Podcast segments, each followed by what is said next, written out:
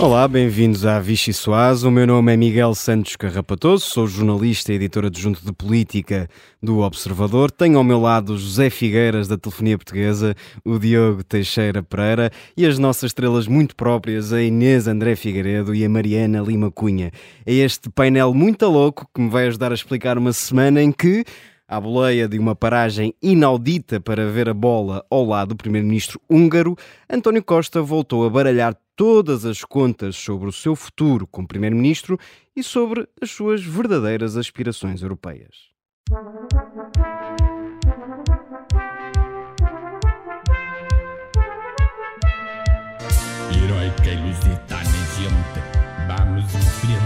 Calmectamente. O que é que o Sr. Primeiro-Ministro está a engendrar em termos europeus com o Sr. Victor Orban? Vai ou não pagar o voo se, tal como o Sr. Presidente da República quis fazer em 2016, quando teve de usar o jato para ir ver um jogo, até que era da seleção. O que é para mim inaceitável é que num espaço de descontra descontração tenha escolhido estar ao lado de alguém que neste momento representa o que Viktor Orban representa na Europa. Eh, para nós não nos interessa a questão que poderá justificar em relação à utilização do Falcon, mas sim a opção de se sentar ao lado de Viktor Orban.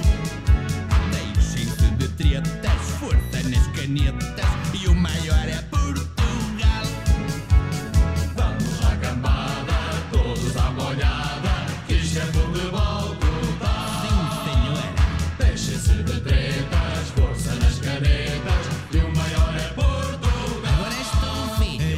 consigo, sim, foi o senhor deputado que disse.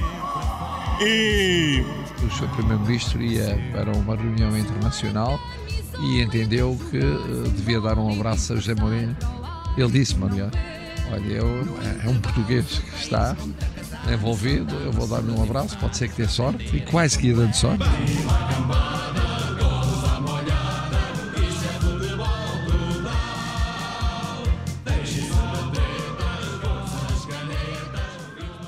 A quem vai parecendo faltar alguma força nas canetas é a equipa social-democrata. Apesar das trapalhadas de António Costa, o PSD continua sem deslumbrar nas sondagens e vai-se agarrando aos resultados do passado para justificar o 0 a 0 no presente.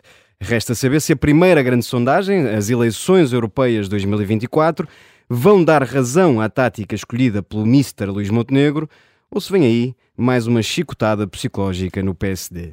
Para discutir tudo isto e muito mais, venha daí a refeição mais deliciosa da política portuguesa. Mariana Lima Cunha, comece por ti. Tu foste ao terreno, estiveste nas jornadas parlamentares do PCP, na Covilhã, tiveste a oportunidade de ouvir a líder parlamentar do PCP, Paula Santos, a dizer e a culpar Kiev por estar a assassinar uh, milhões de pessoas.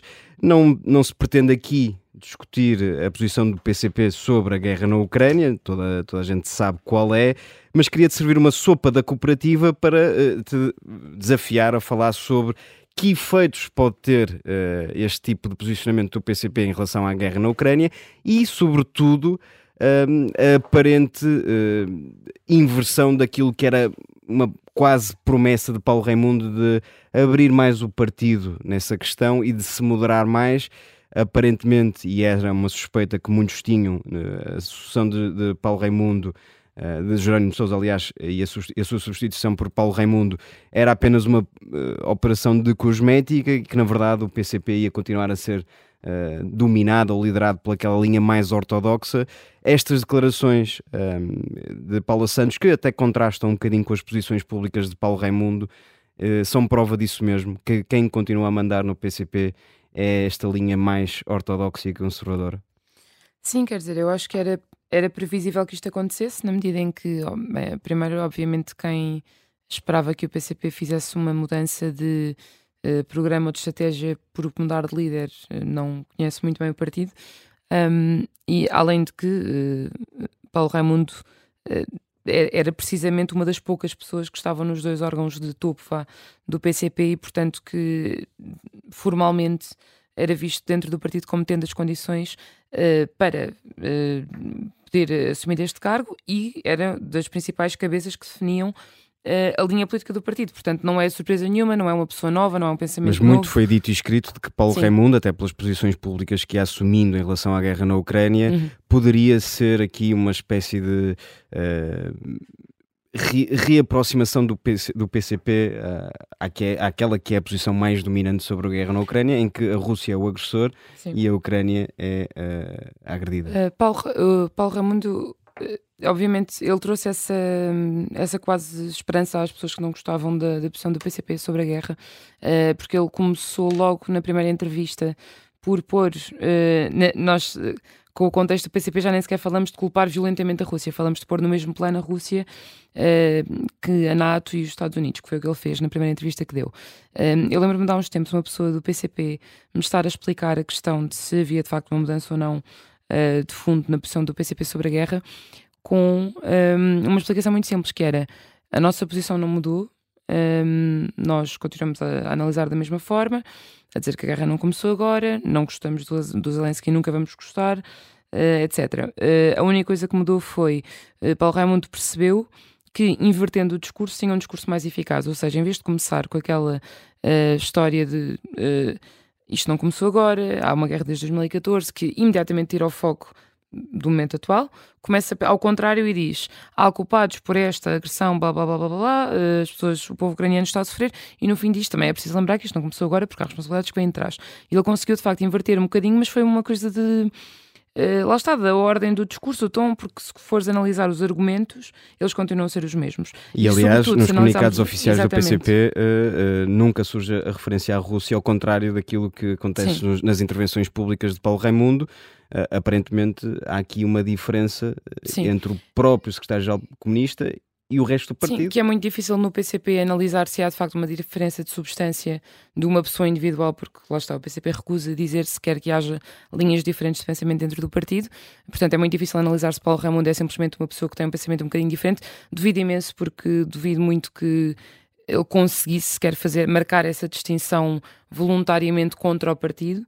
Um, acho que é mais uma questão de haver um entendimento sobre a maneira como ele fala, que tem muito mais atenção mediática quando fala em público, tentar suavizar um bocadinho a coisa e até condiz um bocadinho com o estilo dele, que é muito leve um, a falar em público, mas de facto isso não mudou que é a posição oficial do partido e que tem muito mais a ver com o tom com que Paula Santos falou, e é só importante recordar que o que Paula Santos disse agora vinha escrito já em comunicados do, do PCP, claro que é muito mais impressivo ouvir de, de viva voz, um, mas vem um, em comunicados do PCP. Um, neste fim de semana, uh, o António Felipe tinha um texto de opinião no Expresso em que classificou o partido de Zelensky como partido da guerra, o que obviamente é bastante questionável, tendo em conta que Uh, um invasor pelo menos não é, e portanto a linha nunca mudou. A única coisa que mudou foi o tom e a leveza com que Paulo Raimundo fala em público, que é muito diferente do que o PCP E, e antes de servirmos a, a, próxima sopa e mudarmos de assunto, de, deixa-me só uh, colocar-te esta questão. Achas que uh, neste momento é certo que a guerra na Ucrânia, na Ucrânia aliás, domina a agenda mediática, mas ainda não estamos num, num, período eleitoral. Quando nos aproximamos da Europa, de, das eleições europeias, e em que aí sim. Uhum a questão ucraniana vai ser uh, um tema inevitável nessas eleições. Achas que o PCP, até pela atenção mediática e, e política que vai ser dada ao tema, pode sofrer ainda mais uh, consequências a nível eleitoral e desaparecer do Parlamento Europeu? Eu acho Como que pode se arrisca sofrer mais, sondagens? Pode sofrer mais consequências. Acho que o PCP tem sempre aquela uh, quase uma filosofia que é que vai estar uh, a história há de lhe dar razão, mesmo que sofra todos os efeitos eleitorais, mediáticos, todo o tipo de erosão possível. Portanto, acho que há de manter a sua linha, mesmo sabendo que está possivelmente a caminhar para o, para o abismo. Um, acho que, por exemplo, o Bloco de Esquerda teve noção de que isso lhe podia acontecer, até porque há pessoas dentro do Bloco de Esquerda que pensam basicamente o mesmo que o PCP pensa sobre isto. O que se viu no Congresso ainda assim uma minoria. Uma minoria, sim, mas o Bloco fez uma separação que, a meu ver, me parece eficaz a este nível. Uh, e que separa quem, mesmo quem não está nessa minoria e também não gosta do governo de, de Volodymyr Zelensky, fez uma, uma distinção clara entre o que é uh, o governo e o regime em que o país vive e o que é a soberania do território, um, e dando aquele exemplo de se André Ventura agora governasse Portugal e nós fôssemos invadidos, íamos querer poder pedir ajuda externa, porque até porque havia uma grande parte do país que não se identificava com André Ventura. E, portanto, essa distinção eu acho que para o Bloco resolveu um bocadinho a questão e permite-lhe falar contra a Rússia e ao PCP não. Diego Teixeira Pereira, vou-te servir uma sopa. Sopa goulash, é uma sopa húngara. Um, Diz-nos o tudoreceitas.com que o goulash húngaro é um dos guisados de carne mais antigos que existe e que é preparado à base de vitela e cebola. O seu tempero mais característico é a paprika. Parece-me Uh, bem. acho parece que era importante sabermos isto. É uma sopa bem. muito pesada. Uh. É? para É falares, para, Já comi, é muito É? pesada. Olha, a mim parece-me bem. para te desafiar a falar sobre esta paragem de António Costa eh, na Hungria para ver a bola ao lado de Viktor Orban, hum, o que é que te parece eh, das explicações que António Costa deu, ou melhor, das explicações que não deu, eh, sobre este encontro entre os dois? Eh, isto isto é, um, é um tema explosivo, não é? Porque mete um avião privado, pago pelos contribuintes, mete futebol e mete Viktor Orban. Portanto, isto só podia dar a geneira e por isso é que se calhar eh, houve aqui uma tentativa de esconder eh, isto que aconteceu. Mas eu, eu acho que é, é interessante olharmos para isto a partir das contas do Presidente da República. Eh, nós esta semana aqui no Observador publicamos um, um, artigo onde olhamos de certa forma para, para a forma como a- a- o Presidente da República está a ver as possibilidades que António Costa tem ou não de ganhar o tal cargo no, no Conselho Europeu. Hum, e o Presidente da República parece estar empenhado, de certa forma, também em que esse caminho se possa fazer. Uh, e, no fundo, olha para um aumento de probabilidades de António Costa uh, conseguir chegar à presidência do Conselho Europeu, um, porque há outros potenciais candidatos que estão uh, a perder terreno, nomeadamente Pedro Sánchez. Pedro Sanches. E, e é interessante porque Pedro Sanches pode perder eh, essa corrida porque, eh, no fundo, pode eh, deixar de ser presidente do governo espanhol e isso hum, é uma, é uma das, da- das razões apontadas. Ora, isto significa que, pelo menos até eh, estas eleições, eh, não haverá dissolução da Assembleia da República eh, e, e o, o Primeiro-Ministro deve manter-se no lugar, pelo menos naquilo que depender do, do Presidente da República.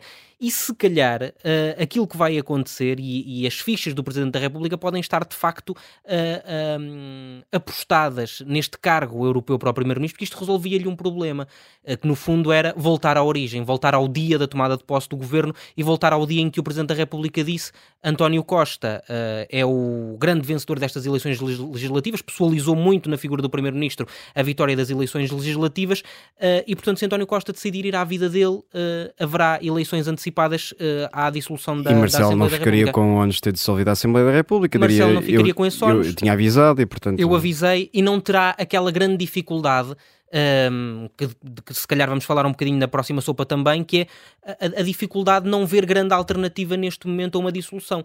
Porque se o Presidente da República hum, decidir dissolver a Assembleia, não- se calhar não vale a pena repetir isto, não é? mas não há uma grande alternativa e, portanto, o país pode entrar numa situação de, ingoverna- de ingovernabilidade, pode haver uma, uma grande dificuldade em, em, em formar eh, governo, embora haja quem diga que em democracia há sempre alternativa. Eh, a verdade é que. E há. E há, não é? A verdade é há quem diga, há mesmo. não, sim. eh, não, não- quando eu digo não há, é aquelas dificuldades que existem de, de formar governo ou de não haver uma alternativa tão clara como aquela que se desenhou nas, nas últimas eleições com a maioria absoluta de um, de um só partido. Hum, e portanto, esta viagem ah, de, de António Costa à Hungria ah, pode ter servido um pouco para isso também, e se calhar também por isso é que Marcelo Rebelo de Souza não viu que vinha grande mal ao mundo quando isto aconteceu, é porque para Marcelo Rebelo de Souza também há- é muito favorável que, esta, que este caminho que António Costa pode estar a fazer seja bem feito e seja bem, bem concluído. Mariana Lima Cunha, eh, há aqui uma questão interessante eh, no PS, eh, nomeadamente se António Costa, e eu sei que já falamos imensas vezes sobre isto né, nesta Vichy Soase, se António Costa de facto eh, voar para a Europa, e está muitas perspectivas dentro do Partido Socialista.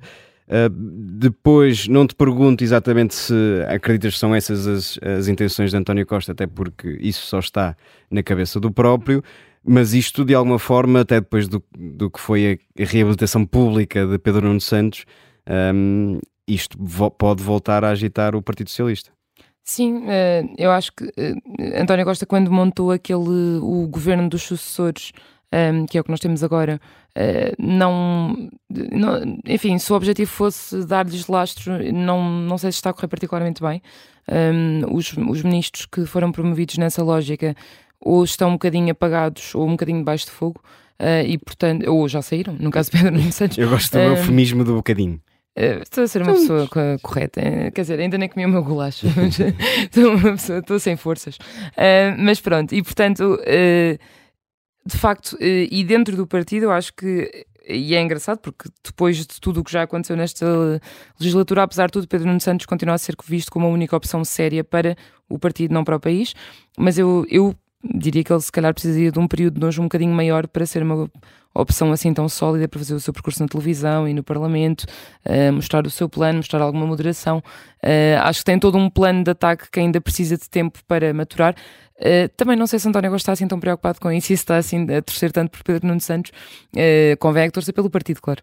E aí pode deixá-lo em uma situação um bocadinho complicada. Sim. E Inês, uma última sopa para ti. Sopa parada, uh, para falarmos um bocadinho do momento atual do PSD, com, olhando para as sondagens, mas, e aqui desafio também a falar sobre o Chega, a Iniciativa Liberal, as sondagens não são uh, brilhantes para o PSD, embora seja inegável que Luís Montenegro esteja, está, aliás, uh, em cortar distância para António Costa. Ainda assim, o que vemos é um PSD que não sai do sítio e vemos à sua direita chega a Iniciativa Liberal uh, com resultados nas intenções de voto muito interessantes.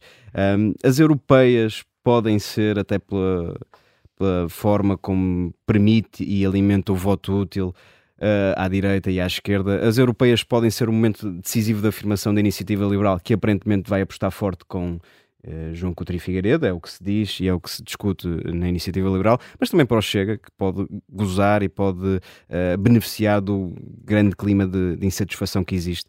Esses dois partidos podem aproveitar as europeias para enfraquecer Luís Montenegro. Uh, estes dois partidos têm uma oportunidade, depois de, de terem aumentado muito os seus uh, grupos parlamentares nas legislativas, uh, mas o grande foco desta oportunidade está exatamente no facto de o PSD não conseguir descolar do PS, na, pelo menos nas sondagens, ou, ou pelo que as sondagens indicam. aqui há algumas questões. no Chega, por exemplo, há quem considere que este desafio se torna mais difícil pelos possíveis adversários de, de, que falavas, ou seja, a ideia que a Iniciativa Liberal e o Bloco de Esquerda podem ir a estas uh, eleições europeias com pesos pesados, tanto João Coutinho Figueiredo como Catarina Martins, o que obriga aqui o partido a encontrar alguém conhecido ou dentro dos deputados, o que teria consequências como tirar alguém um, ehm, que já está integrado na Assembleia da República para, um, para a Europa, onde o Chega não tem tanta uh, visibilidade, digamos assim. Por outro lado, também há aqui a ideia de ir buscar nomes dentro do próprio partido. Há o caso de, de Tanger Correia, que é vice-presidente de André Ventura e que tem um currículo uh, que o deixa como um possível candidato. Uh, mas mesmo na sociedade civil, o que não costuma agradar tanto ao Chega, há a possibilidade de se encontrar com mais facilidade uma, uma pessoa conhecida. Por outro lado, sabemos que André Ventura é a cara do partido e que não vai abdicar de, de estar nas ruas em todas as circunstâncias, com qualquer que seja o, o candidato. Só para, só para terminar, na iniciativa liberal, o tabu mantém-se, por muito que haja muita gente a suspirar por Coutinho Figueiredo e por se acreditar que seria a garantia de um bom resultado. Relembrar só que o ex-presidente da Iniciativa Liberal disse naquela convenção de janeiro uh, que se dependesse de si não seria eurodeputado, mas que também não excluía essa oportunidade se o partido precisasse muito e se calhar o partido precisa muito. É a vaga eu. de fundo, está à espera da vaga de fundo. Quantas vezes ouvimos isso na política e a Iniciativa Liberal tem-nos habituado que também sabe fazer política à moda antiga. A primeira parte da Vichy Soase fica por aqui, voltamos dentro de momentos com a entrevista a Carlos Carreiras.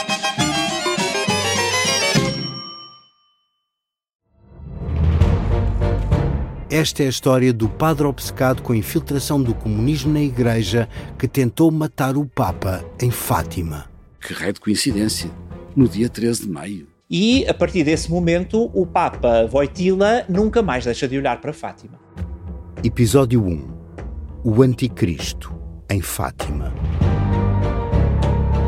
Matar o Papa é uma série para ouvir em seis episódios e faz parte dos Podcast Plus do Observador um novo episódio a cada terça-feira.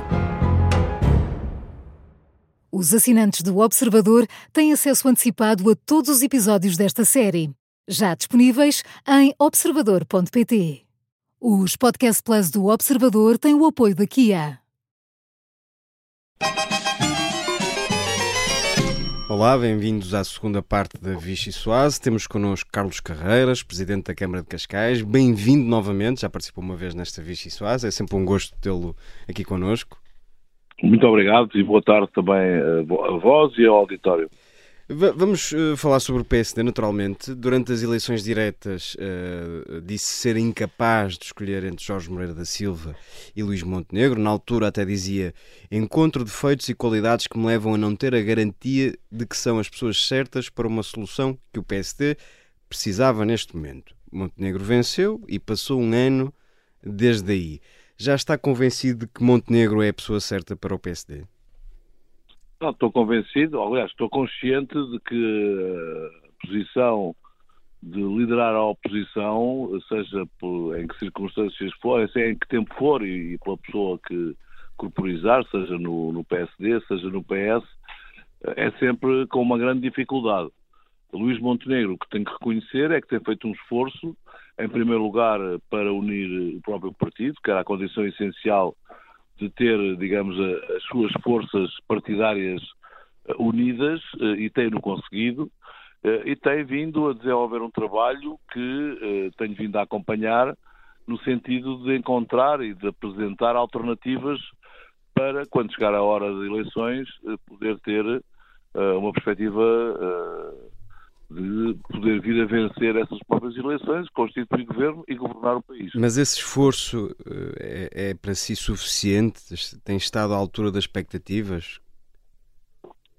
Depende também de quais são as expectativas de cada um não é? e qual é que é a análise que cada um faz uh, do, do momento político. Dentro deste contexto, tem estado dentro das expectativas, naturalmente aqui numa lógica, se quiser, mais clubista Qualquer um gosta de ver a sua equipa a vencer todos os jogos, mas também uh, tem a consciência de que nem sempre isso é possível e, portanto, uh, acho que ainda há uma, considero que ainda há uma margem, uma margem de progressão grande, mas também ainda faltam uh, algum tempo para que se realizem as eleições. Usando a sua metáfora, que grande jogo é que Luís Montenegro ainda não conseguiu vencer? aquele que ainda não, não foi marcado, ninguém pode entrar em campo se não tiver marcado o jogo, não é? Portanto, ou seja, o grande jogo é de facto uh, as eleições e essas ainda demorarão algum tempo a realizar-se. Eu acredito que quando lá chegarmos, uh, quer por, uh, por, por, aquilo que também seja a proposta que, e a afirmação que Montenegro vai conseguir ainda alcançar, quer seja também por demérito eh, do próprio, do próprio governo, que apresenta já sinais uh, de grande desgaste e, e, e, em curto espaço de tempo, uh, esse grande jogo terá uma forte probabilidade de sorrir a Luís Montenegro. E, e já vamos falar sobre isso também. Deixe-me só, antes ir a dois casos, embora muito diferentes entre si, acabam por envolver o Carlos Carreiras. Primeiro foi a Operação Tutti Frutti e o pedido de sindicância interna apresentado pela direção do PSD às escolhas autárquicas de 2017. Como sabemos, na altura era coordenador autárquico. Não se sentiu uh, colocado em causa? Não, porque, uh, ou seja, quem poderá fazer essa análise, uh, falo por desconhecimento também, quer dos estatutos do partido, quer dos próprios procedimentos que o partido utiliza. E isso eu não posso levar a mal, porque nem todos têm que conhecer e, e, seguir, nomeadamente aqueles que não são militantes do PSD. Não cabe, de facto, não estive em causa essa, essa sindicância, uh, não, não me tocou porque uh, o processo que, que, estava ou que está uh, a ser analisado é um processo que nem sequer chega ao coordenador nacional autárquico. São estruturas conselhias e distritais. São estruturas conselhias e distritais e não tem nada a ver com com a própria estrutura uh, nacional hum. de coordenação autárquica. Mas concorda uh, em abstrato com este inquérito interno? Não, eu penso que é uma resposta no sentido que uh, não ficar nenhuma dúvida, nem ficar nenhuma, nenhum anátema. Agora, considero também, e eu na altura, quando deixei de ser coordenador autárquico, porque já tinha realizado as eleições, fiz essa proposta, o PSD precisa de uma revisão dos seus próprios estatutos e dos seus próprios regulamentos algo que Luís Montenegro já marcou para o final deste ano.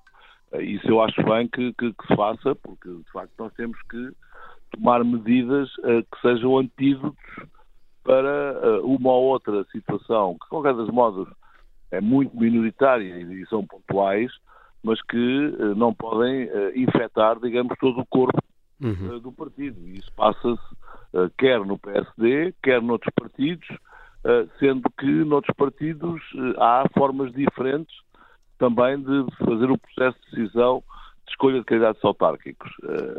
E o PSD precisa de atualizar, como disse, quer a nível de estatutos, quer a nível de regulamentos, uh, esse mesmo processo de escolha. De Deixe-me só falar de um outro caso, antes de avançarmos para, para uh, outro tipo de assuntos.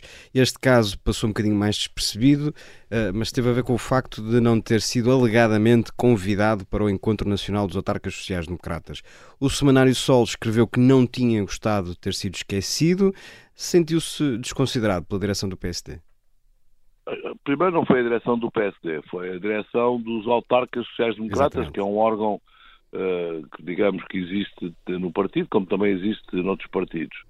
Uh, e, de facto, uh, não vi qual é que era a razão de nem sequer ter sido convidado para participar no encontro. Não, não faço nenhuma questão de, de, de, participar enquanto, enquanto orador, até porque era um tema sobre o qual já tínhamos pronunciado por diversas vezes. Considerei que a nível dos autarcas sociais-democratas, e depois tem a ver com o funcionamento que sou muito crítico de uma outra uh, organização, essa a nível já nacional, que é a Associação Nacional de Municípios Portugueses, e dentro da mesma lógica, naquele caso em concreto, eu penso que andaram a encontrar também quem fosse uh, de alguma forma, falar bem da, da lei da, da, de mais habitação. Uh, e, portanto, não, não, não me afetou. Uh, também era um sábado e coincidia nesse sábado também um compromisso familiar que também me deixaria em, em, dificuldade de poder estar presente de forma plena. E depois, uh, mudando aqui um bocadinho de assunto, Carlos Carreiras, depois daquele que deverá ter sido o momento mais baixo do, do governo socialista, o PSD, eh, embora tenha encurtado aqui um bocadinho a distância nas, na, nas sondagens, continua sem, sem disparar nas intenções de voto. Ehm, no fundo, é mais o PS que sai penalizado. Isto é um sinal de que Montenegro ainda não é percepcionado como uma alternativa? Olha, em primeiro lugar, deixe-me corroborar esse desejo que acabou de formular, que foi um, tal, um momento mais baixo do governo. Esperemos mesmo que tenha sido, porque o país não aguenta uh, ter momentos como este e, e de uma forma.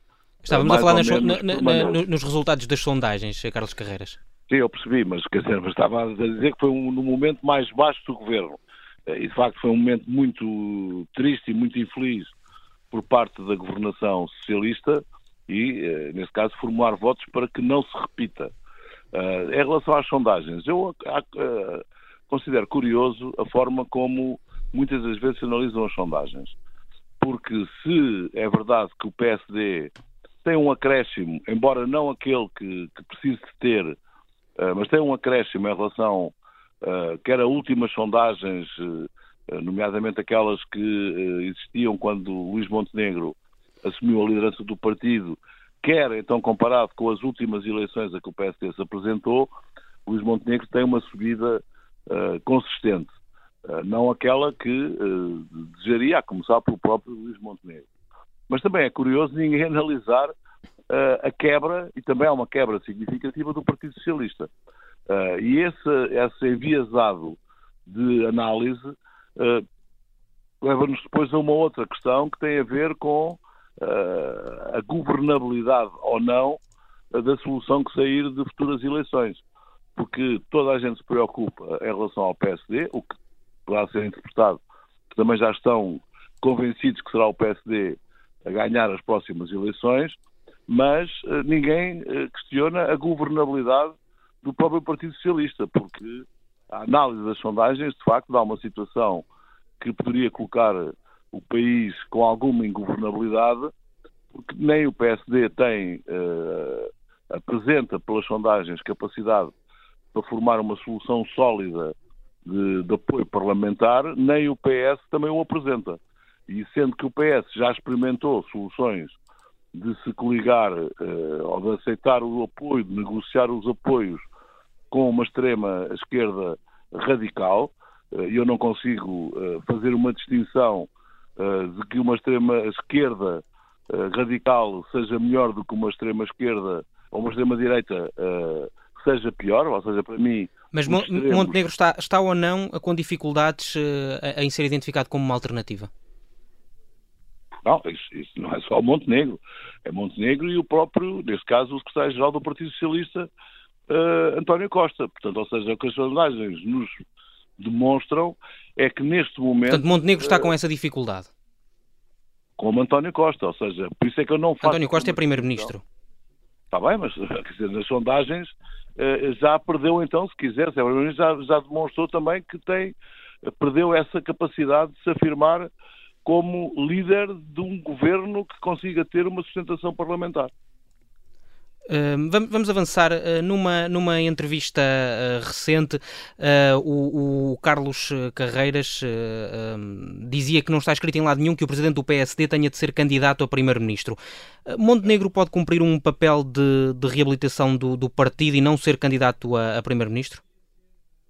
Repara, eu quando digo isso, ainda hoje o posso reafirmar uh, considero que era uma solução possível, porque de facto uh, era algo que nunca foi experimentado e o PS também não experimentou ainda. Tem muitas dificuldades, mas é uma possibilidade que eu coloco como, como possível se daí vier uma solução que permita ao fim e ao cabo, desempatar esta situação que hoje temos, em que nenhum partido consegue. Em que Montenegro não se consegue afirmar como alternativa? Tal como António Costa. Portanto, ou seja, eh, aqui a questão eu coloco na mesma, na mesma, na mesma perspectiva. O, o que as sondagens nos dizem é que quer o PSD, quer o PS, a não ser que alguém defenda um, um acordo e quem, e quem é que PS, e quem é que seria? Uh, tem alguém na cabeça como, como, uma, como uma, alguém que seja possível uh, conseguir chegar a esse lugar de Primeiro-Ministro? Não, tenho uma característica que terá que ser sempre alguém que, juntamente com o líder do partido, forme uh, uma equipa que seja una e que, e que seja coesa, e daí a dificuldade, porque cada um de nós somos todos diferentes uns dos outros, e fica aqui uma dificuldade acrescida, mas de facto, o que eh, disse, e é verdade, eh, e é uma possibilidade, por, lá está, por estar previsto uh, nos estatutos do, do, do, partido e está previsto também nos seus próprios procedimentos internos, uh, é de uh, o líder do partido não ter que necessariamente ser o presidente do partido. Mas o, o, que é que outra pessoa viria trazer ao PSD que o Montenegro não está a conseguir fazer? O que é que vem, o que é que lhe falta que outra pessoa poderia vir desempatar, como, como disse há pouco? lá está, é, a questão é que se neste momento há este empate, ou seja, e não se consegue uh, descortinar a forma de encontrar a tal solução alternativa, uhum. então uh, há que experimentar outras soluções. Ou seja, Mesmo o empate é a responsabilidade de Luís Montenegro, é a figura de Luís Montenegro que não consegue ultrapassar isso.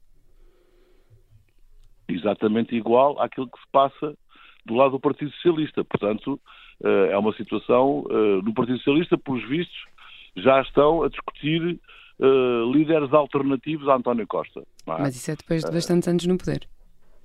Está bem, mas são, já é uma discussão que já está dentro do Partido Socialista. E é próprio das dinâmicas uh, dos partidos e, de, e, desta mesma movimentação.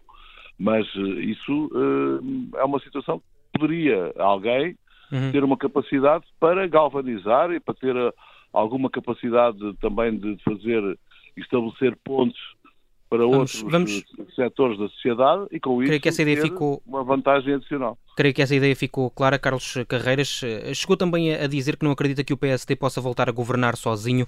Uma aliança com o Chega é incontornável? Eu respondo sempre uh, pela prática que fiz aqui em Cascais. Isso era exatamente aquilo que eh, aqui em Cascais me colocavam, nomeadamente as últimas autárquicas, e, e o que eu defendi uh, foi que nós devemos ter sempre uh, a ambição de, de alcançar uma maioria absoluta. Aqui em Cascais recusei fazer coligações diferentes daquelas que tinha sido a prática e que tinham funcionado e que estão a funcionar bem e tive um melhor resultado que alguém alguma vez, não foi só o PSD, que algum partido e algum líder alcançou aqui. E no governo, uma aliança com o Chega é incontornável? Eu pessoalmente, e na altura também, está a citar frases minhas, uma das frases que disse foi total cordão sanitário ao próprio Chega. Portanto, eu não sou favorável de todo e, e, e, mais do que não ser favorável, sou contra. Acha que Montenegro já foi tão claro como o Carlos Carreira está a ser? Ele tentou ser claro, agora, claro que tudo aquilo que Conseguiu? Montenegro diga, uh, da parte dos comentadores e da parte da imprensa, uh, que tem sempre uma reação, porque uh, isso é que é notícia, e portanto tentarão sempre. eu teria sido mais afirmativo. Luís Montenegro já o foi embora tenha dado o contexto da razão porque é que recusava uma solução dessa natureza. É?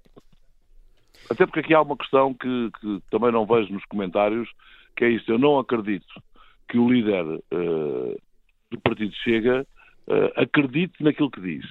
E, portanto, o que defende é diferente daquilo em que ele próprio acredita.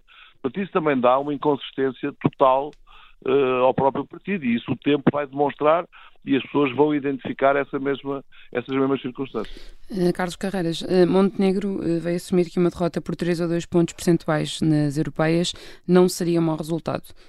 isto é um bom pronúncio? Não, acho que foi uma, uma afirmação muito infeliz, mas também nós todos temos os nossos melhores dias e, e temos outros que não são assim tão bons. Eu próprio também já tive afirmações sobre as quais depois me arrependi, eh, porque eh, derivada do cansaço, derivado de um conjunto de outros fatores. Portanto, acho que essa foi uma afirmação infeliz eh, e o PSD vai às eleições europeias, como irá a todas as próximas eleições, numa perspectiva de vitória. Portanto, e Montenegro tem a obrigação de as vencer? todos temos a obrigação de as vencer. Sim, mas, mas neste. Quem está à frente do, do, do, de um partido como o PSD quer com o histórico do PSD, quer com aquilo que o PSD representa na sociedade portuguesa, tem sempre a obrigação de as vencer. Uhum. Para ficar como líder. Se as vencer, claro que fica como líder. Sim, e se perder por dois ou três estou, pontos. Não estou a inventar nada uh, que a história também já não nos, tenha, não nos tenha demonstrado. Ou seja, se não vencer, uh, obviamente que uh, a liderança passa a ser questionada e, e, fica fragilizada, ou fica uhum. mais fragilizada. Uh, há quem aposte também que nessa altura uh, os apelos para o regresso de Pedro Passos Coelho se vão intensificar. numa, num, nessas condições, numa derrota do partido nessa altura, é um regresso que é incontornável? Eu, eu tenho sempre alguma preocupação, também já que no, na senda de estarem a, a, a avivar declarações minhas no passado, houve uma que eu respondi a um colega seu que foi deixem o passo escolha em paz. Dizer, uh, portanto, uh, é um papão que, que, que, surge. O que sinto é que, uh, de alguma forma, há um eleitorado próximo do PSD que, de facto, gostaria de, de, de ver uma solução de regresso a uma liderança anterior do partido. Uh, mas nós não podemos andar com sebastianismo, quer dizer, isso depende muito da vontade e da disponibilidade de cada um, neste caso, Pedro Passos Coelho. Também já deixei claro que, em qualquer circunstância, se algum dia essa for a vontade e a disponibilidade de Pedro Passos Coelho, eh, eu estarei sentado na primeira fila. Mas não, não serei eu eh, a empurrar, seja quem for, muito especialmente eh, neste caso em concreto, até por circunstâncias várias e de ordem pessoal, serei eu a empurrar Pedro Passos Coelho para algo, algo que ele não queira ser empurrado. Não é? Vamos falar um bocadinho sobre o governo. Já há pouco exploramos uh, brevemente esse tema. Uh, depois do que assistiu na Comissão Parlamentar de Inquérito à TAP, em particular com a demissão, não demissão de João Galamba, o governo está em condições de aguentar até ao final da legislatura? Isso não faço a mínima ideia, porque não conheço uh, a orgânica e a forma de pensar, aliás, daquilo que conheço, discordo, a forma de pensar dentro do próprio governo. Aliás, o que eu consigo analisar é que, primeiro, o Primeiro-Ministro António Costa está a pagar agora a fatura da geringonça. Ou seja, tomou uma atitude há uns anos atrás, e eu também tenho dito, eh, as vitórias uh, são sempre, uh, têm que ser sempre analisadas numa perspectiva quantitativa, porque só ganha quem tiver mais um voto, e qualitativa. Nesse caso em concreto, António Costa não teve uma vitória quantitativa e depois veio-se a demonstrar que também não teve uma vitória qualitativa. E, portanto, neste momento está a pagar esse mesmo preço.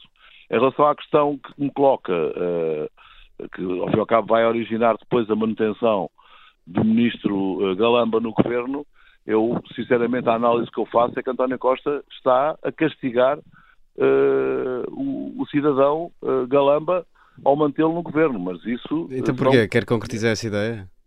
Não, repare, quer dizer, e viu-se isso, nomeadamente, no último 10 de junho dava a ideia de que aquele homem, aquele cidadão, estava de facto a ser castigado, porque ele próprio quis sair, apresentou a, sua demissão e foi o, o, o Primeiro-Ministro que não a aceitou e que lhe voltou publicamente a dar-lhe confiança para mantê-lo no cargo.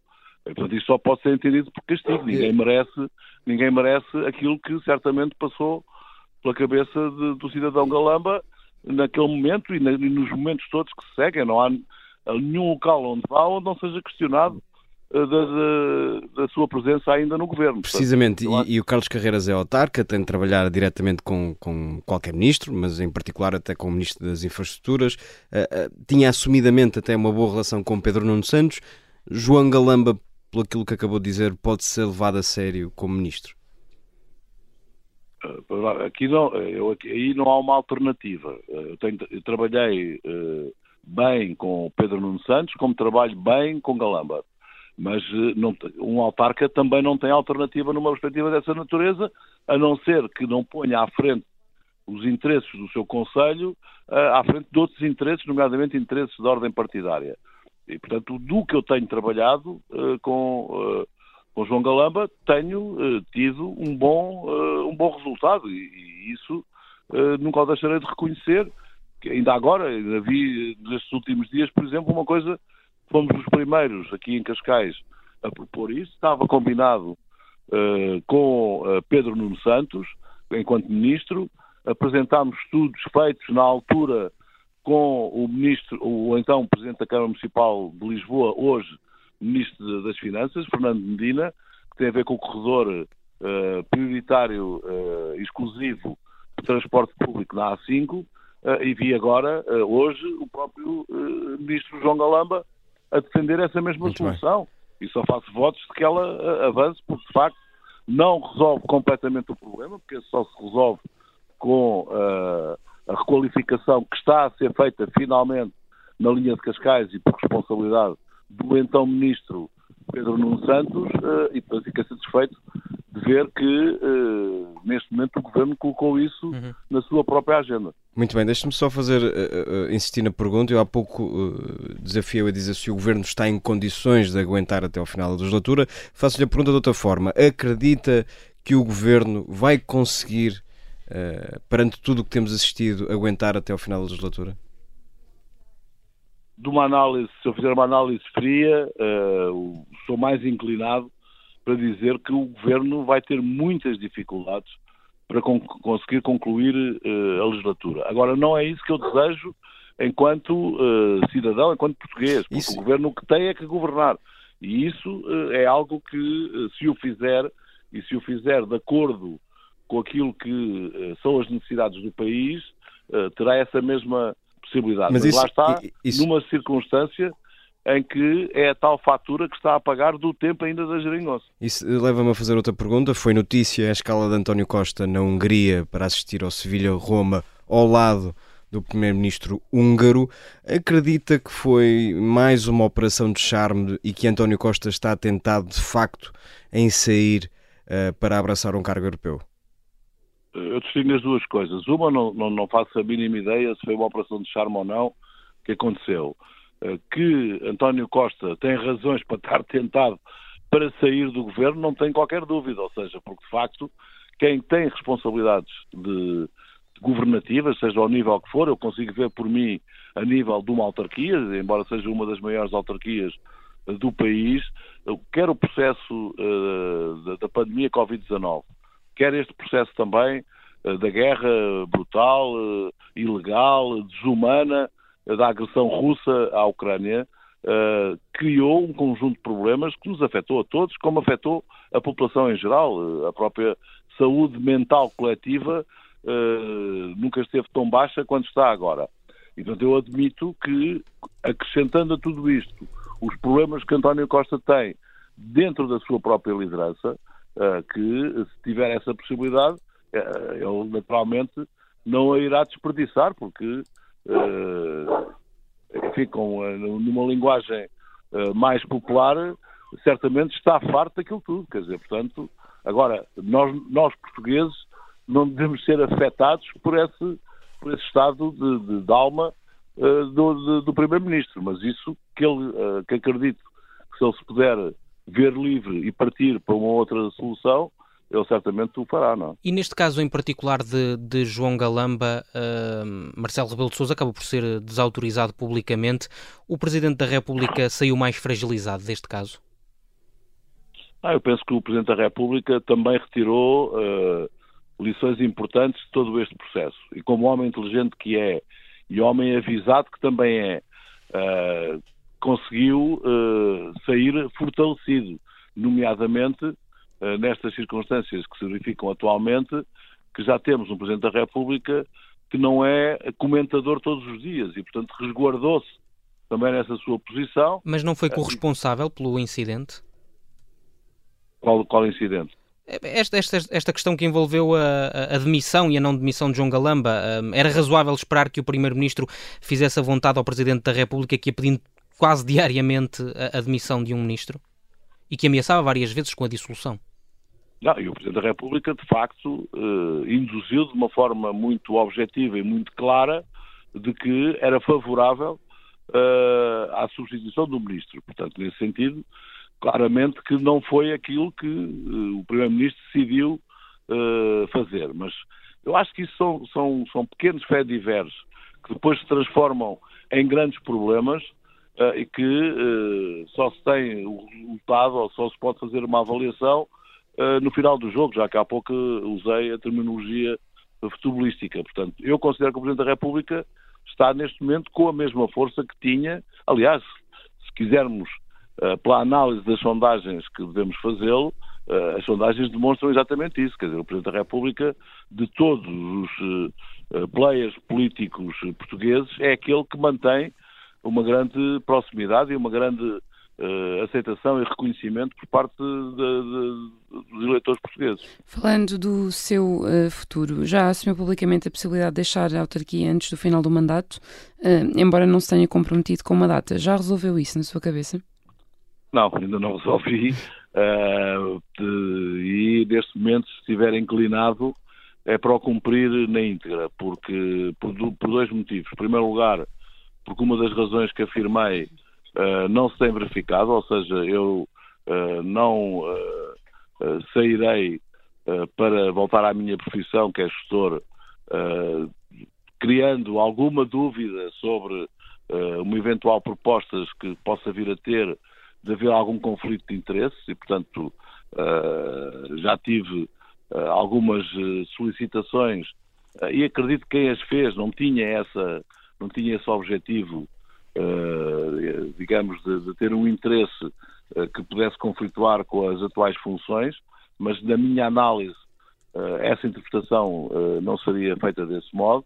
E, por outro lado, nós estamos aqui empenhados em Cascais num conjunto de transformações da própria comunidade e sociedade de Cascais, que, eh, lançados por mim, liderados por mim, eh, e que eh, também gostaria de os concretizar e de os finalizar. Então, neste momento, se eu tiver de ter aqui uma, um, uma perspectiva em relação ao futuro, é de completar o mandato e de, pelo menos, completar grande parte do mandato. E, portanto, essa questão, neste momento, está afastada da minha cabeça. Uhum.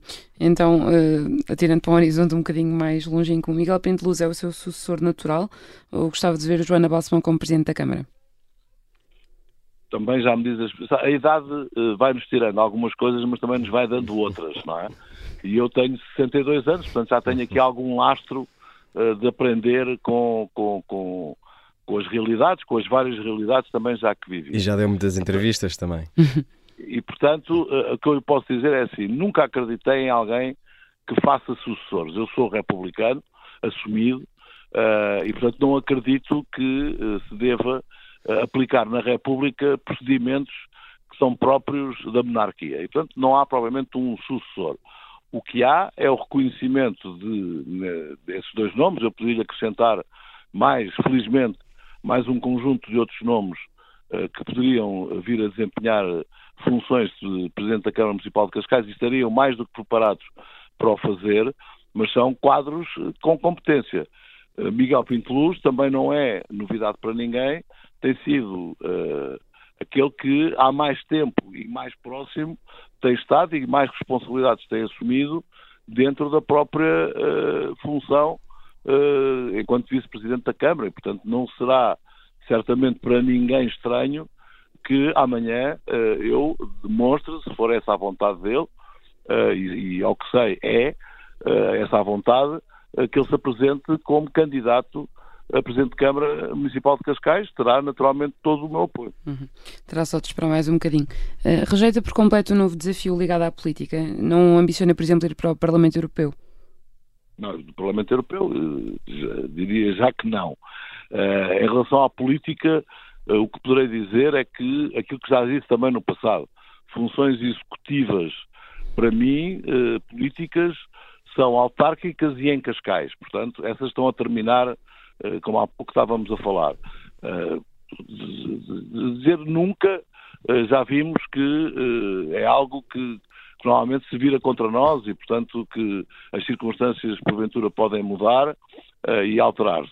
A minha vontade, o meu sentimento neste momento é de que não estaria disponível para funções executivas a nível político, até também pelas razões que há pouco estive a referir, uh, os cidadãos não têm, nem têm que ter, naturalmente, mas estes últimos tempos têm sido tempos de um desgaste absolutamente uh, extraordinário, que é preciso uma automotivação permanente uh, e, portanto, eu diria que uh, se isso viesse a colocar no futuro próximo, de alguma forma eu sinto-me, isso pode parecer, pode até ser um, um bocadinho uh, arrogante, mas eu sinto que tenho direito a algumas férias uh, da política executiva uh, a nível também nacional. Só para insistir, Parlamento Europeu assim não seduz? Não, eu, não é por ser Parlamento Europeu, Parlamento uhum. não me seduz, embora aí haver algum apelo, até seria pelo Parlamento Nacional, porque há muitas coisas que nós sentimos no terreno que têm origem eh, de forma negativa, de forma errada, a nível da Assembleia da República. Mas isso, enfim, aqui já estamos a claro. especulação pura e dura, não é? Carlos Carreiras, vamos avançar para o segundo segmento deste nosso programa. Já, já é um habitué na Vichy Soase, portanto sabe as regras do jogo, é o bloco carne ou peixe, só pode escolher uma de duas opções, portanto venha daí a trilha. Quem convidaria para assistir ao Estoril Open ao seu lado? Carlos Moedas ou António Capucho? Já, já, já se verificou, tive o Carlos Moedas ao meu lado. E ao lado quem é que aceitaria fazer uma roada durante uma campanha presidencial? Pedro Santana Lopes ou Luís Marques Mendes? Não, ficaria satisfeito com os dois, mas uh, uh, seria muito difícil, porque até porque numa arruada em campanha vai muita gente ao lado de muita gente. Portanto, aí eu optaria por levar os dois ao meu lado. Com quem é que gostaria de assistir a um jogo do Sporting? Pedro Marques ou João Galamba? Eu não sei qual é que é a preferência clubística de, um e de outro, não é? Uh, mas talvez uh, a exuberância de. Falou-me em Pedro Nuno Santos, foi isso? Não, não. não Pedro... Estava a pensar em Pedro Nuno Santos, mas não, não nos perguntámos por Pedro Marques. Ah, não, aí uh, preferiria uh, João Galamba, mesmo que ele seja uh, benfiquista. Eu tive uma relação com Pedro Marques que não lhe reconheço nenhuma capacidade para desempenhar as funções que desempenhou e, mais do que isso, a atitude que teve de prejudicar o Conselho de Cascais. Agora sim vamos falar sobre Pedro Nuno Santos. A quem compraria um carro em segunda mão? Pedro Nuno Santos, lá está, ou Fernando Medina? Eu compraria, uh, a acreditar nas notícias que saem, eu penso que Pedro Nuno Santos tinha um excelente carro. E, portanto, uh, quando foi para o governo, portanto, aí, uh, não sendo eu um conhecedor e um especialista a nível de automóveis, mas compraria a Pedro Nuno Santos. Muito bem, Carlos Carreiras, como sabe, uh, o nosso convidado tem sempre a oportunidade de escolher uma sobremesa, no caso, uma música. Que música é que nos traz e porquê? Olha, eu, uma das coisas que não falámos na conversa, mas nem sequer, sequer é atual, eu acho que um dos déficits que o país atravessa é falta-nos utopia. Falta-nos utopia muito na lógica de que isso nos coloca a sonhar e ao sonharmos conseguimos uh, encontrar uh, caminhos diferentes e, e, propostas diferentes. E portanto eu escolheria, uh, também porque é um clássico, também tem a ver com a minha própria idade, portanto já não, não será uma música uh, de hoje, mas é uma música atual, era o Imagine de John Lennon. Muito bem, e é com, com, com Imagine John Lennon que nos despedimos. Muito obrigado, Carlos Carreiras. Os nossos ouvintes sabem uh, que podem sempre escutar a Vichy Soares à sexta-feira ou nas plataformas habituais. Até à próxima. Até à próxima. Obrigado. Imagine there's no heaven. See if you try.